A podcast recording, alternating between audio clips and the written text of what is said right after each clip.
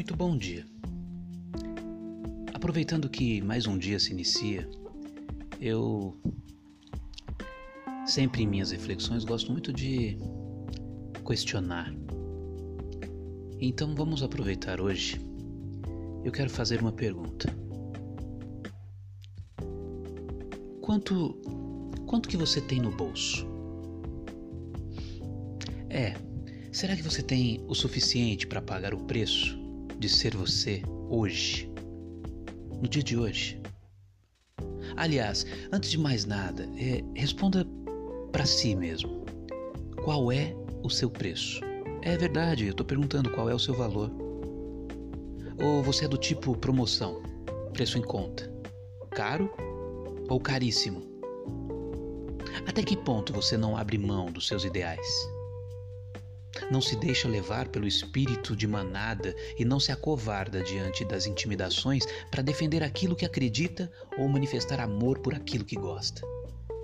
Ou então você é de graça, que se vende por qualquer coisa, seja por pressão, por vergonha, por desejo, aceitação, por medo ou para agradar o próximo.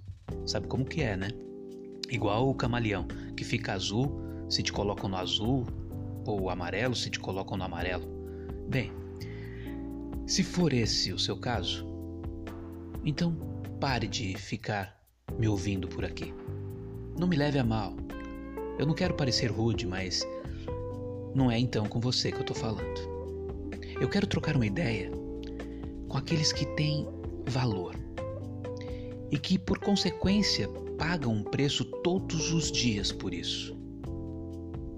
E aí, quanto te custa ser você? Hum? Bom, a mim custa caríssimo. Então eu volto a fazer a pergunta inicial. O que você carrega no bolso todos os dias é suficiente para pagar o teu preço? Você está bem abastecido de amor próprio, autoconfiança, sabedoria e humildade? Sim, é preciso humildade. Sobretudo, para reconhecer uma falha, uma ideia errada, um ato ou sentimento injusto. Não confunda as coisas. O fato de você ser firme em suas ideias não significa que tenha que ser inflexível ou mente fechada para o resto do mundo. Autenticidade não é sinônimo de intolerância e nem de burrice. Encha os bolsos, meu amigo. Pague o seu preço. O mundo está muito vendido. As pessoas se vendem a troco de qualquer porcaria. Seja raro, seja caro e tenha um excelente dia. Simplesmente, Nival Santos.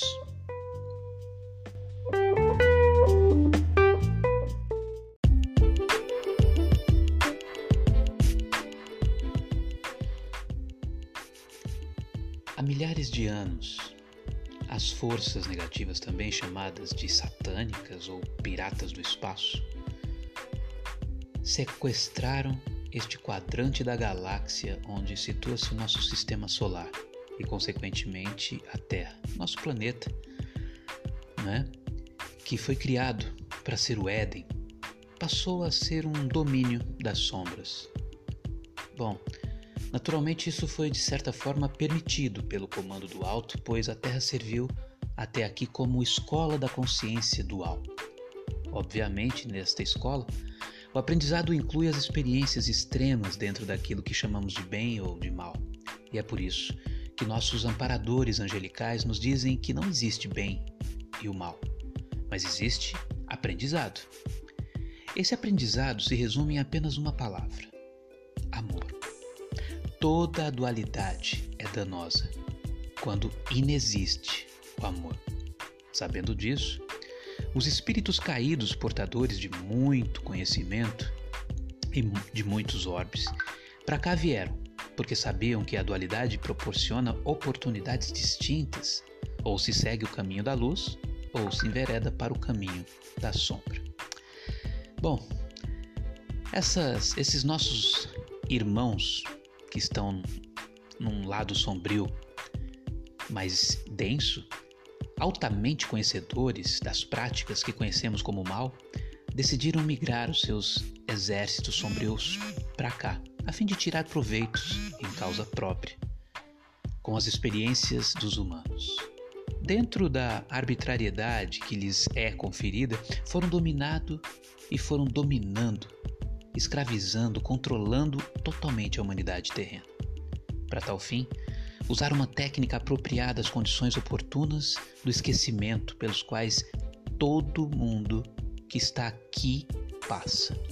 Uma vez submetido ao véu do esquecimento, o ser humano que está aqui não lembra mais da fonte da qual se originou, acreditando que a vida se resume em nascer, crescer, viver algumas décadas e pum, depois morrer. Ele se agarra firme no propósito dessa sobrevivência. Lutando continuamente pela sobrevivência, o medo ronda todos os seus dias e todas as suas horas. E um ser acometido do medo contínuo é uma presa fácil de ser dominada. Ela se agarra a qualquer coisa que lhe mostrem e que lhe digam que pode prejudicá-lo ou pode ajudá-lo a sobreviver. E aí é que entra as forças da treva. Desde os primórdios das civilizações, tais forças agem na consciência da humanidade. O repertório do medo foi evoluindo de acordo com a própria evolução do homem.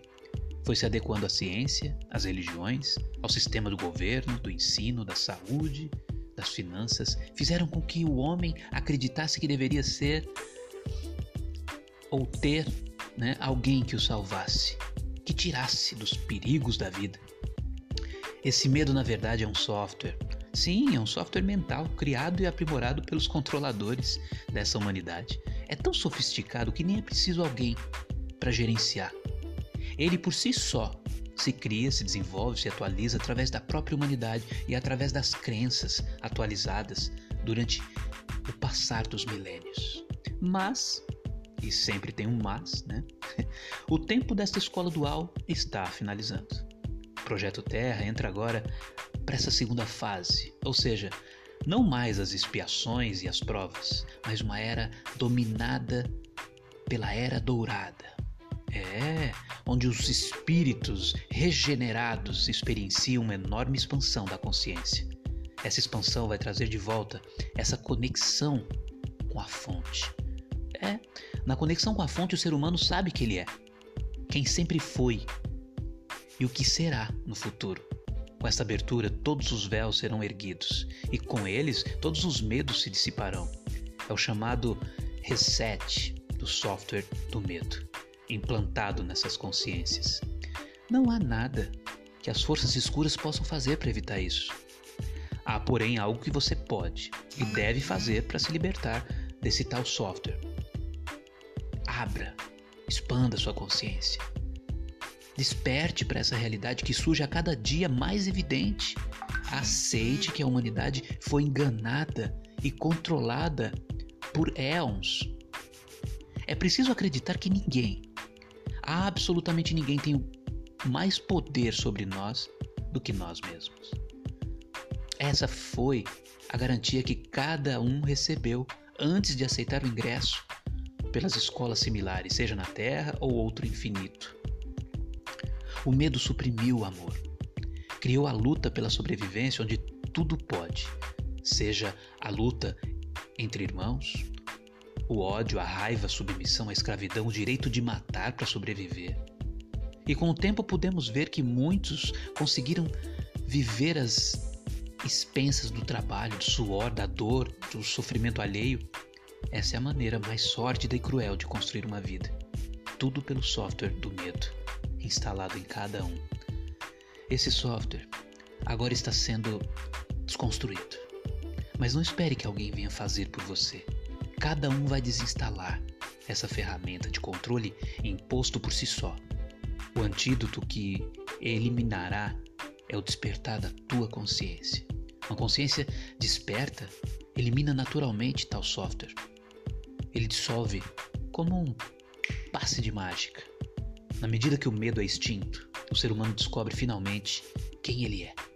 Começa a viver a plenitude da sua existência, entende cada lição como a necessidade que o leva a galgar cada degrau da escada da ascensão. e tenha certeza de que está no caminho certo.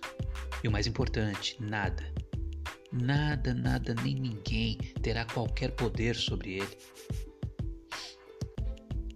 Esta é a verdadeira libertação. Todos nós viemos aqui fazer exatamente isso. E estamos fazendo. Com honra. Acredite. Simplesmente, Nival Santos.